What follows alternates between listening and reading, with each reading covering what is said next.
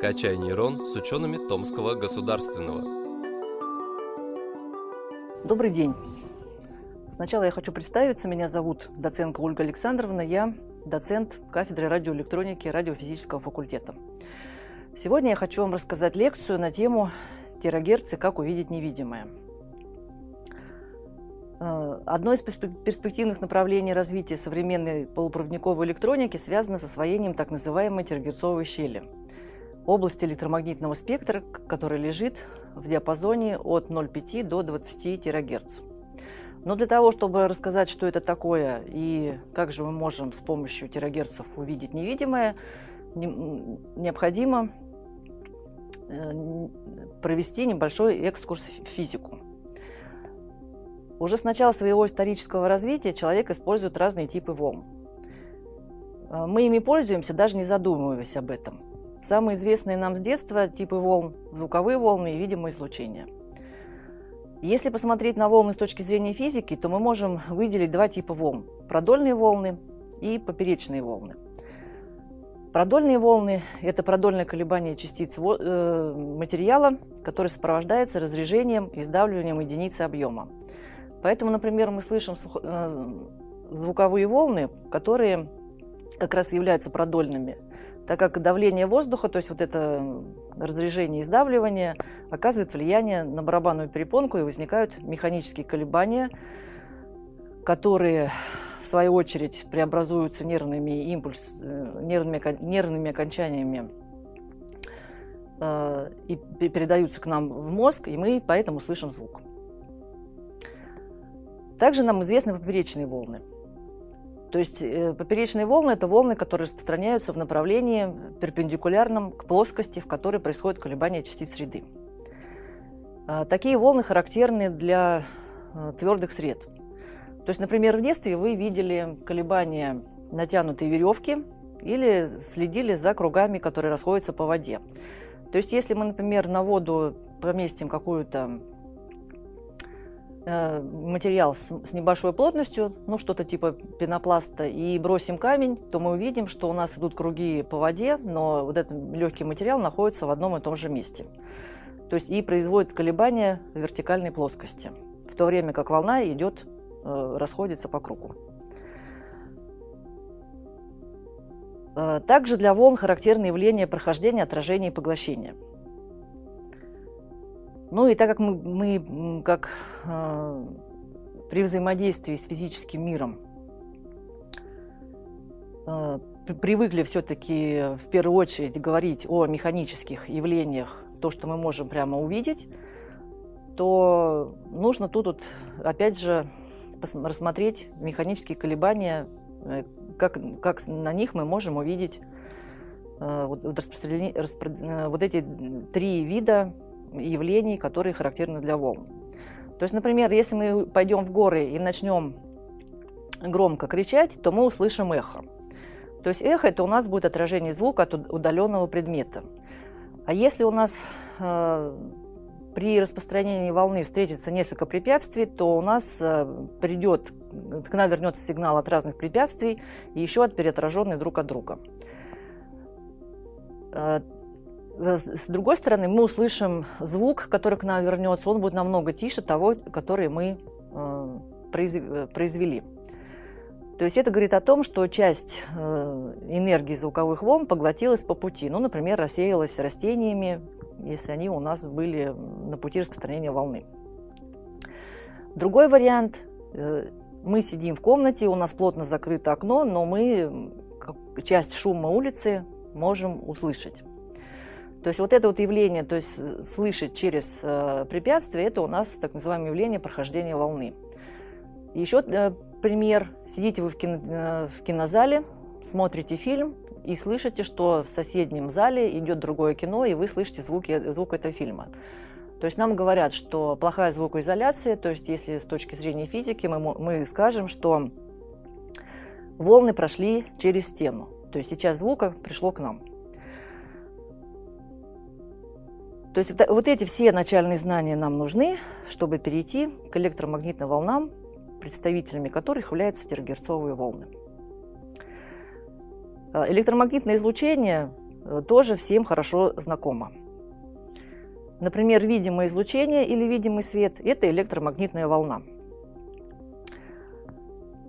Но только в 1864 году Джеймс Клерк Максвелл предсказал возможность существования в пространстве электромагнитных волн. То есть до этого ученые делали какие-то предположения, э, получали результаты экспериментов, каких-то теоретических предположений. Э, Максвелл всю эту информацию обобщил, э, подытожил и вот выдвинул предположение, что в пространстве могут существовать электромагнитные волны. То есть э, он основывался на результатах экспериментов и теоретических предположений Ампера и Неймана, которые выдвинули концепцию дальнодействия, рассматривая электромагнитные силы как аналог гравитационного притяжения между двумя массами. А также он воспользовался идеями Фарадея о силовых линиях, которые соединяют положительные и отрицательные электрические заряды или северные и южные полюсы магнита – и открыл электромагнитную индукцию. То есть Максвелл создал теорию электромагнитного поля, которую сформулировал в виде системы уравнений, которые всем известны э, в настоящее время как уравнения Максвелла. И они описывают основные закономерности электромагнитных явлений. Первое уравнение выражает электромагнитную индукцию Фарадея, второе – магнитоэлектрическую индукцию, которая была открыта Максвеллом и основанную на представлении о токах смещения. Ну, о том, что внутри эм, материала при, при действии эм, электромагнитного поля у нас заряженные частицы могут смещаться, и у нас возникает ток. Третий закон – это закон сохранения количества электричества. И четвертый э, закон э, говорит о том, что магнитное поле имеет вихревой характер – То есть, продолжая развивать эти идеи, Максвелл пришел к выводу, что любые изменения электрического и магнитного полей должны вызывать изменения в силовых линиях, пронизывающих окружающее пространство.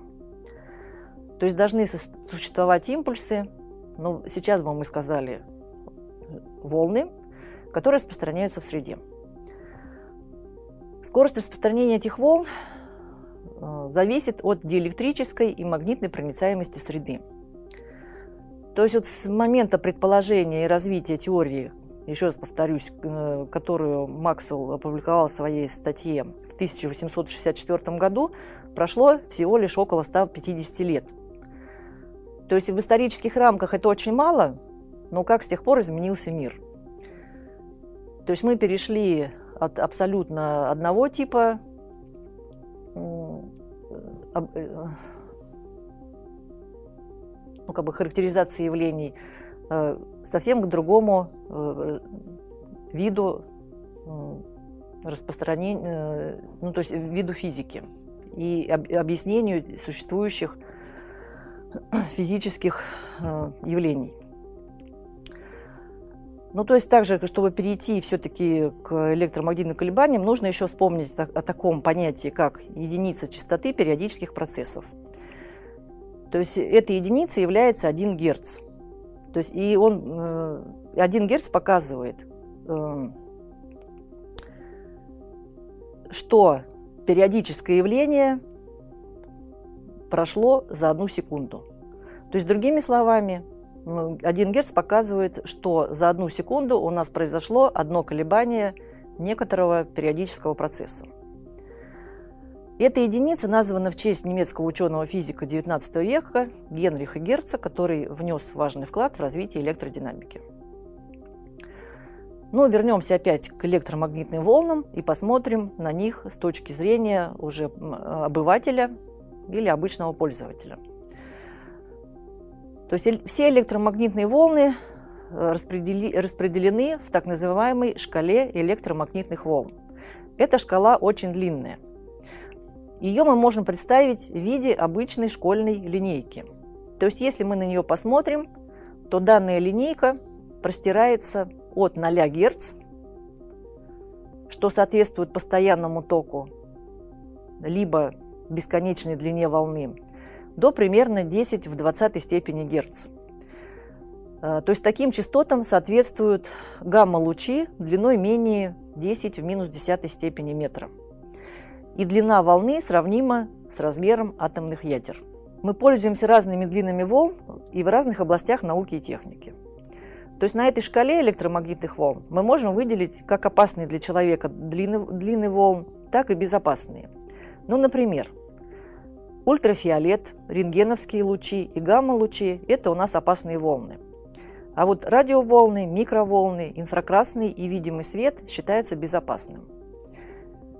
И теперь, если мы посмотрим на исследуемый объект с точки зрения волн, то окажется, что в зависимости от диапазона они будут вести себя по-разному с одним и тем же объектом. Попробую описать следующий пример. Э, то есть вы встречались в жизни э, с кремнием. Ну или хотя бы о нем слышали. То есть сейчас вот, когда мы говорим, например, про транзисторы, то есть основа всех транзисторов – это у нас кремний.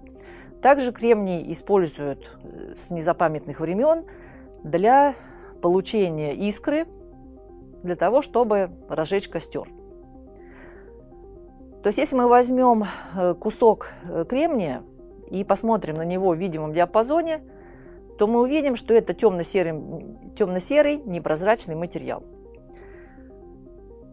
То есть уже, повторюсь, кремниевые пластины являются основой для выращивания микросхем.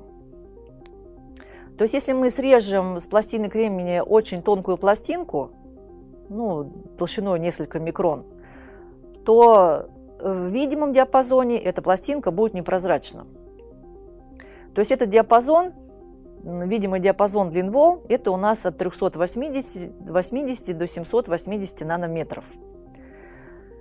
Если мы начнем увеличивать длину волны известно, что увеличение, то есть длина волны связана с ее частотой, то есть увеличение длины волны приводит к тому, что мы уменьшаем частоту электромагнитного колебания, то мы из видимого диапазона попадаем в дальний инфракрасный диапазон. Это у нас уже 1000-1050 нанометров. В этом диапазоне э, пластинка, которую мы видели как непрозрачную э, том диапазоне, к которому мы привыкли, в этом диапазоне длин волн, она становится прозрачной. То есть получается, что волны смогли через нее пройти.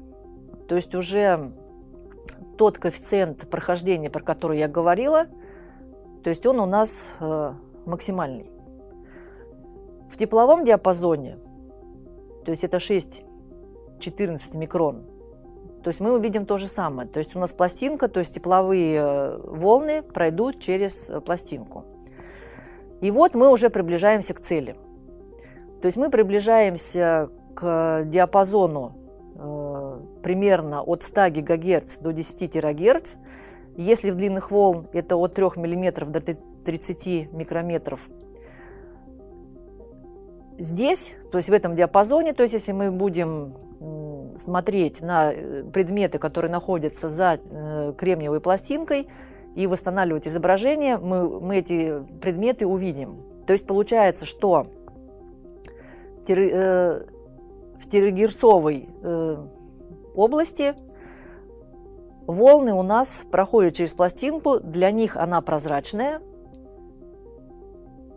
и, соответственно, мы можем прийти к выводу, что если мы возьмем какой-то материал, который ну, очень подобен э, кремнию, ну, с точки зрения как бы, механи... некоторых физических э, характеристик, ну, например, толщина и то, что этот материал у нас диэлектрик. То есть мы можем, допустим, взять э, кусок ткани. То есть мы узнаем, что сквозь ткань волны также у нас проникнут. То есть если у нас будет какой-то предмет находиться за тканью, то мы можем восстановить изображение в соответствующем диапазоне и увидеть предмет, который находится за ней. Ну и, соответственно, то есть мы перешли теперь к терагерцам и вернемся к, к той так называемой терагерцовой щели, о которой я сказала в самом начале. То есть терагерцовая щель находится у нас между дальним инфракрасным и микроволновым диапазонами. То есть это одно из наиболее быстро развивающихся направлений современной прикладной физики. Почему ее называли или называют еще до сих пор даже щель? То есть э, у ученых, ну и даже у пользователей есть много приборов радиодиапазона. То есть это радиопередатчики и радиоприемники. Много приборов микроволнового диапазона. Ну, например, радары, которые, с помощью которых мы можем отслеживать передвижение быстро летящих самолетов, поездов, автомобилей и так далее.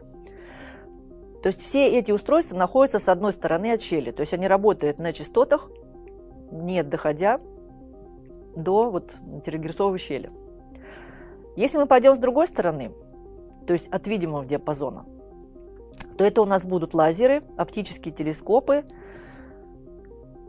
микроскопы, обычные очки, которые мы носим, то есть и которые мы также можем отнести к приборам.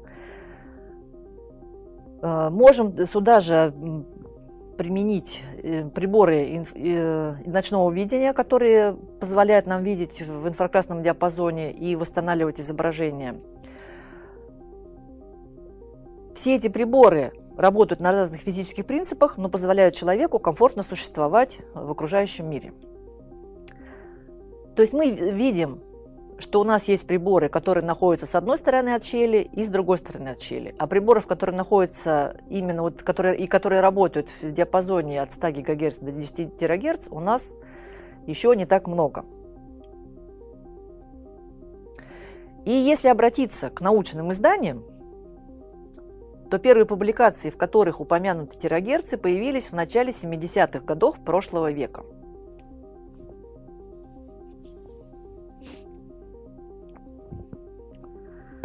Данные публикации были единичные. То есть э, каждый год э, выходило в свет в научных изданиях всего лишь там одна, две, ну максимум четыре публикации.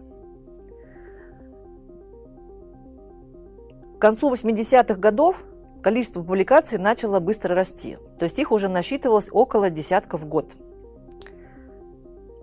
А уже в 2008 году только за один год опубликовано около 4,5 тысяч статей, в которых упоминается термин терагерцы. Это вызвано с тем, что человечество начало осваивать этот диапазон и придумывать разные типы приборов. Причем, так как у нас известны как раз приборы, которые находятся слева от нашего диапазона, и те, которые находятся справа, то есть с помощью них и, и ученые стараются перейти э, вот в тот неосвоенный еще до конца диапазон. То есть разработанные во второй половине 20 века источники когерентного инфракрасного излучения, в быту называемые лазеры, и микроволновое излучение, то есть это электронные приборы, они плохо подходят для генерации излучения в промежуточном терагерцовом диапазоне – Например, в случае лазеров это связано с тепловым размытием лазерных уровней, а в случае электронных приборов с конечным временем пролета электронов. То есть электроны не успевают э, пролететь от источника к приемнику за время, которое будет соответствовать частотам терагерцового диапазона. Поэтому возникла проблема создания таких приборов – я не буду на ней останавливаться, так как это техника и достаточно серьезный раздел э, физики. Но разными способами исследователи смогли прийти в этот диапазон, как одной стороны, так и другой стороны. То есть путем некоторых технических изысков мы смогли попасть в этот диапазон. И обнаружилось, что есть необычные применения данного излучения. Ну, во-первых, то есть, если мы опять же вернемся к шкале электромагнитных волн, мы увидим, что терагерцовое излучение, оно не является вредным для человека, так как он, оно находится между дальним инфракрасным и микроволновым. То есть это излучение относится к, не, к неионизирующим излучениям. Оно хорошо проходит через мутные среды и мелкодисперсные материалы. А, также ну, опять же, извините за то, что немножко ухожу в науку. В рассматриваемой области частот находятся области вращательных и колебательных спектров разных молекул. То есть и если у нас э, на пути распространения электромагнитной волны окажутся те или иные молекулы, мы можем это заметить на спектрах поглощения. То есть в частотной, диапаз... в частотной области мы увидим некоторые изменения на коэффициентах отражения, прохождения и поглощения. Так как я уже говорила, что волны данного диапазона хорошо проходят через ткань и отражаются от металла, то их можно использовать для решения задач безопасности.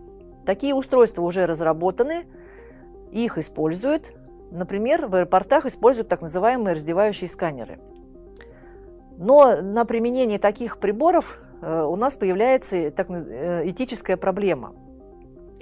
Но нужно здесь выбирать из двух зол меньше – Э, наиболее распространенные в наше время в зонах досмотра рентгеновские аппараты очень вредны для человека, так как рентген, рентгеновское излучение и, и является ионизирующим и проходит насквозь через мягкие ткани.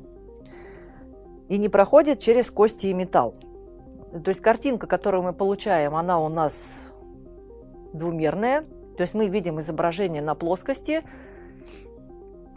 То есть там, где рентген у нас не прошел, мы видим светлое, ну, либо где он прошел у нас э, плохо, то есть мы видим как бы засветку на пленке. Там, где он прошел насквозь, то есть у нас пленка полностью засветная, и мы видим темный фон. То есть вот это изображение, то есть оно плоское, и если мы будем его расшифровывать, то есть расшифровка, она бывает не всегда корректной. А вот если мы перейдем к терагерцам и, пос и посмотрим на то, что они могут проходить через некоторые материалы, то мы можем э, получить трехмерное изображение э, того объекта, э, который мы исследуем. То есть одним из самых распространенных в последнее время применений тергерцового излучения является спектроскопия и имиджинг предметов искусства – то есть первые исследования по данной тематике были проведены в 1998 году, когда Кох и другие ученые применили терагерцовое излучение в области дендрохронологии, науки об определении возраста деревянных предметов. В настоящее время в мире существует около десятки, около десяти исследовательских групп, которые активно применяют тергерцовое излучение для сохранения предметов искусства и археологии –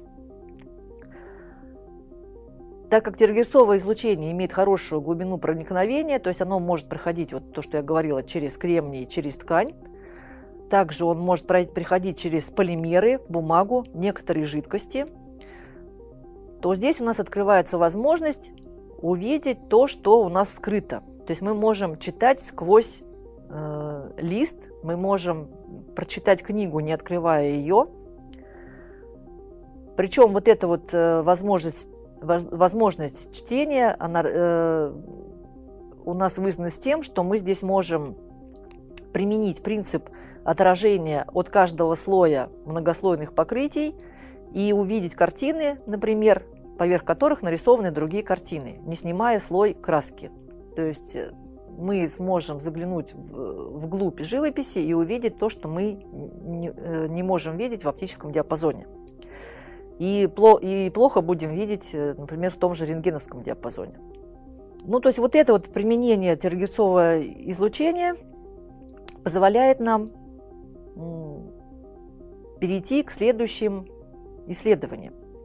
Например, в нашей лаборатории тергерцовых исследований проводят исследования оптических кристаллов, которые предполагается использовать для генерации тергерцовых частот. То есть в оптическом диапазоне эти кристаллы непрозрачны.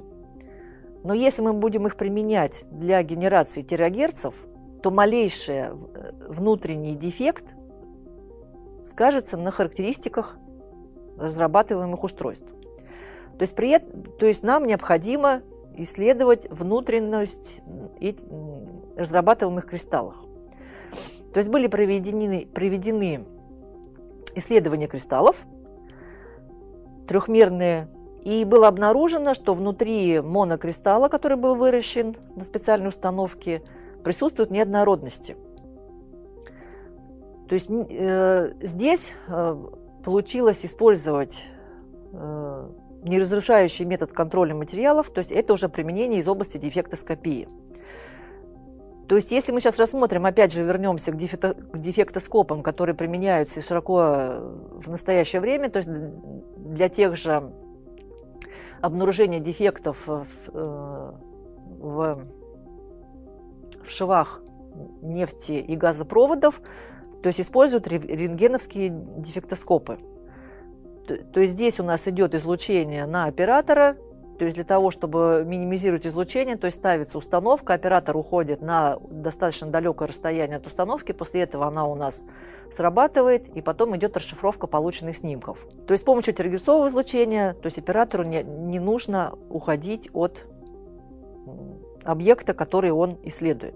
Также терагерцовый имиджинг используется в медицинских приложениях, то есть в онкологии, стоматологии, фармацевтике для контроля качества таблеток и оболочек капсул.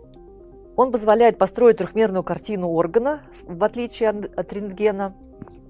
Например, если сейчас вот мы идем лечить зубы, то для того, чтобы правильно их вылечить, нам делают рентгеновский снимок. То есть это есть небольшая доза излучения, которая при этом мы получаем. И что добились ученые, то есть сделать панорамные рентгеновские снимки. Но они, то есть, как бы дают нам картину э, зуба, вроде как почти что уже трехмерную, но это только поверхности. То есть, э, если у нас есть какие-то дефекты внутри поверхности под, зуба под, под эмалью, то рентген нам не позволяет это сделать. А если мы будем восстанавливать картину, трехмерную картину зуба с использованием термогрецового излучения, то есть мы можем увидеть даже э, внутренние повреждения, которые снаружи незаметны. Также такой способ диагностики используется для обнаружения дефектов лакокрасочного покрытия на автомобильных предприятиях. То есть если какой-то слой нанесен не, э, не по технологии, в конечном итоге это приведет к тому, что лакокрасочное покрытие будет у нас разрушено при эксплуатации. Поэтому э, американской фирмы, фирмы TeraView разработано устройство, которое позволяет проводить дефектоскопию лакокрасочных покрытий. И причем тергерцовое излучение проникает на глубину почти 180 микрон. Ну, то есть это несколько слоев краски, лака и грунтовки. Э, в то время как ультразвук может пройти примерно до 140 микрон. То есть примерно 40 микрон, э, которые не позволяют пройти другие методы дефектоскопии. Ну, то есть я уже упоминала, что в тергерцовом диапазоне лежат вращательные спектры поглощения некоторых тяжелых органических молекул, и которые, а вот эти молекулы, у нас э, очень много органических молекул используются для изготовления пластичных, пластичных взрывчатых веществ. Э, если мы имеем такие виды веществ, то металлоискатели их не обнаружат. А вот э, с помощью тергерцового излучения мы можем об- обнаружить даже очень малую концентрацию таких молекул э, в воздухе. Также мы можем определить скрытую, то есть скрытые пластичные вещества э, с помощью данного способа обнаружения в системах безопасности. То есть исходя из того, что химические вещества имеют характерные особенности или так называемые отпечатки пальцев в показателе преломления и коэффициенте поглощения в тергерцовом диапазоне. То есть мы проводим тергерцовое сканирование воздуха, и по спектрам поглощения мы можем определить, какие молекулы у нас есть в нашем воздухе. То есть таким способом определить взрывчатое вещество. Ну, то есть, если мы будем смотреть, опять же, на ну, то есть это вот одно из, как бы второе применение, и куда именно идет, очень много разрабатывается устройств на безопасность. Э, то есть регрессовое излучение хорошо распознает металлы, потому что оно от них отражается, ну, либо какие-то проводящие поверхности, и хорошо распознает диэлектрики. То есть часть диэлектриков оно проходит насквозь, какие-то, от каких-то диэлектриков оно э, отражается, ну, либо мы можем сфокусировать излучение на нужной нам поверхности. Ну и, например, если мы говорим, что излучение проходит через через ткань и некоторые жидкости, но от некоторых жидкостей, оно отражается, то есть оно отражается от проводящих материалов. То есть если у нас есть жидкость э, с проводящими ионами, то есть это излучение будет от них э, отражаться. И, соответственно, то есть если у нас, как бы мы будем просвечивать, опять же, проходящего через установку человека, то есть мы э, термогресовое отражение будет, ну, то есть оно отражается от влажной ну, то есть оно проходит немного через кожу, но может отразиться в обратную сторону, там, где у нас уже есть жидкая кровь. И, соответственно, то есть мы можем определить, ну, то есть слои одежды, слои, то есть можем найти нож, причем нож не только металлический, но и керамический. То есть можно его распознать, можно, э, как я уже говорила, распознать эм, взрывчатые вещества, ну и так далее. А, также еще одно из применений тергерцового излучения – это у нас перевод спутниковой и пользовательской аппаратуры на новый диапазон. То есть, когда мы перейдем, если мы перейдем в такой диапазон частот, то есть это уже частоты намного больше, чем те частоты, в которых сейчас работает сотовая связь, Wi-Fi и так далее, то есть у нас получается, что мы повышаем пропускную способность систем связи разнообразного назначения. Э, исходя из э, свойств, опять же, еще раз повторюсь, э, термогресового излучения проходить через диэлектрики, китайская корпорация China North Industries Group Corporation в 2017 году представила новый инструмент для обнаружения стелс-целей. То есть стелс-технология говорит о том, что мы можем сделать самолета-невидимку за счет использования при изготовлении корпусов композиционных материалов, которые могут поглощать э, электромагнитное излучение. Но это у нас, э, то есть стелс-технология разработана для микроволнового диапазона частот. Терагерцы – это у нас уже другой диапазон частот. Они проникают через, комп через композиционные материалы и могут э, проник, э, достичь металлических частей конструкций Э, вот, самолетов, которые относятся к э, стелс-технологии. То есть таким образом можно увидеть дроны, которые у нас летают ну, для каких-то разведывательных целей. То есть э, разработанные вот, вот этой корпорацией телегрецовые датчики уже способны обнаруживать обнаруживать оружие в толпе людей с расстояния сотен метров. То есть, не, не, то есть мы уже не должны досматривать каждого конкретного человека, то есть а мы можем уже рассматривать достаточно большую массу людей, и у них, то есть мы можем увидеть человека, у которого при себе есть оружие. Ну, теперь вернемся в нашу лабораторию телегрецовых исследований. Есть еще одно направление в работе лаборатории – это фокусировка терагерцового излучения – то есть для того, чтобы получить хорошую картинку с максимальной интенсивностью в конкретной точке, излучение лучше сфокусировать. И вот здесь вот, то есть вместо обычных лин, линз, которыми мы, которые мы используем для фокусировки того же оптического излучения, а, предполаг, предлагается использовать субволновый кубический объект. То есть объект сравним с длиной волны – и он позволяет э, провести хорошую фокусировку. То есть э, используемая фокусировка с помощью субволнового кубического объекта, то есть даже это уже кубик, а не линза, к которой мы привыкли, то есть э, позволила получить достаточно контрастное изображение некоторых проводящих конструкций.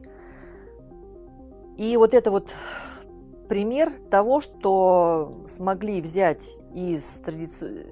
из некоторые идеи из оптического диапазона и перенести э, в другой диапазон длин волн. То есть для современных электронных устройств со сверхплотной упаковкой элементов длина волна, волны в видимой области составляет порядка 0,5 микрона. То есть это у нас очень большой масштаб. Чтобы рассмотреть дефекты на электронных устройствах, то есть мы должны уже э, вот это вот разрешение намного уменьшить. То есть мы должны уже увидеть э, какие-то элементы схем, в которых масштаб много меньше длины волны. То есть вот это вот э, эти задачи решает новая современная дисциплина, которая получила название субволновой оптики. То есть она манипулирует излучением на масштабах меньших длины волны, что в традиционной оптике считается невозможным. То есть и вот эту вот идею субволновой оптики перенесли в терагерцовое излучение. То есть еще раз повторюсь, что в нашей лаборатории э, провели эксперименты, в которых использовался кубик, и который на вот диапазоне, на тригерцовом диапазоне позволил сфокусировать тригерцовое излучение. И то есть, когда мы перешли вот к вот этому направлению э, исследований, то появилось еще и следующее направление. То есть установка, с которой мы работаем, то есть она работает, то есть она является квазиоптической, то есть она работает на принципах таких же, то есть на принципах обычной геометрической оптики. То есть измерения идут в свободном пространстве. Если мы будем субволновые объекты, которые должны э, фокусировать излучение, помещать на каких-то держателях, то вот эти держатели изменяют картину поля э, в волноведущем тракте. Поэтому необходимо держатели убрать. То есть мы должны наш субволновый кубический объект, ну, либо какой-то сферический объект, то есть потому что э, когда объекты очень малы, то есть уже предельные формы у нас, э, ну, то есть они переходят, в конечном итоге мы можем перейти к сфере. То есть и вот этот объект нам необходимо э, где-то размещать. Но вот еще раз повторю, что держатели нам не позволяют э, получить хорошее распространение волны в тракте, и держатель необходимо убирать. То есть для того, чтобы это сделать, нам необходимо кубик подвесить в воздухе. И вот в, э, в этом году было разработано некий прототип, который с помощью ультразвуковой левитации объектов держит э, микросферу в воздухе. И через эту микросферу может уже пройти тергерсовое излучение.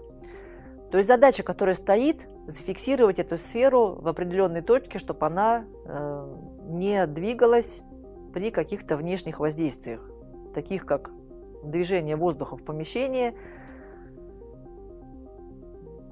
ну, то есть какие-то э, воздействия соседних приборов на эту сферу. То есть как бы вот это вот направление у нас в лаборатории в последнее время развивается. Еще одно э, интересное свойство, которое удалось получить и исследовать с помощью тергерцовых волн, то есть это явление обменного резонанса. То есть обменный резонанс у нас присутствует в каждых материалах, то есть во всех материалах он у нас присутствует, но его засечь очень тяжело, ну, то есть определить очень тяжело. Для того, чтобы это сделать, требу, э, то есть еще там 10 или 15 лет назад, то есть увидеть его или каким-то образом пощупать было нельзя. То есть при обменном резонансе у нас происходит переход электронов между атомами. То есть вот эти длины переходов между атомами, им соответствуют определенные частоты, и, как оказалось, при исследовании материала в данном, ну, одного из типов магнитных материалов в данном диапазоне частот, этот, этот резонанс был обнаружен. То есть это тоже очень интересное с точки зрения физики э, наблюдение, которое позволяет сделать вывод о том, что мы можем с помощью террегрессовых исследований увидеть то, что раньше было только предсказывалось, рассчитывалось, но экспериментально наблюдать было сложно. Ну, то есть я в своей лекции попробовала вам рассказать разные способы применений террегрессового излучения, показать, что мы можем увидеть э, скрытые за диэлектрическим, ну, то есть за непрозрачным для Тергерцов э, для оптического излучения препятствиями можем увидеть скрытые объекты. Это позволяет э, применять данное излучение в медицине, увидеть, э, еще забыла раска- упомянуть, что, например, это уже используется в онкологии, то есть чтобы посмотреть, как опухоль проросла сквозь ткани. То есть чтобы увидеть трехмерную картинку, где точно действовать на опухоль, уже чтобы ее убить. Ну и, то есть, чтобы подытожить всю эту лекцию, нужно сказать, что применение терагерцам нашли, смогли создать часть каких-то приборов для того, чтобы использовать излучение, но э, разработка новых приборов никуда не делась, и именно разрабатывать приборы, которые работают в данной области, ученые продолжают, и мы надеемся, что в ближайшее время мы получим еще более точные и более быстродействующие, ну и, конечно, более дешевые приборы для того, чтобы можно было применить их на благо человечества. Спасибо за внимание. Если будут вопросы, можете обращаться в лабораторию тергецовых исследований Томского государственного университета, и вам дадут подробную консультацию по вопросам, которые у вас возникли.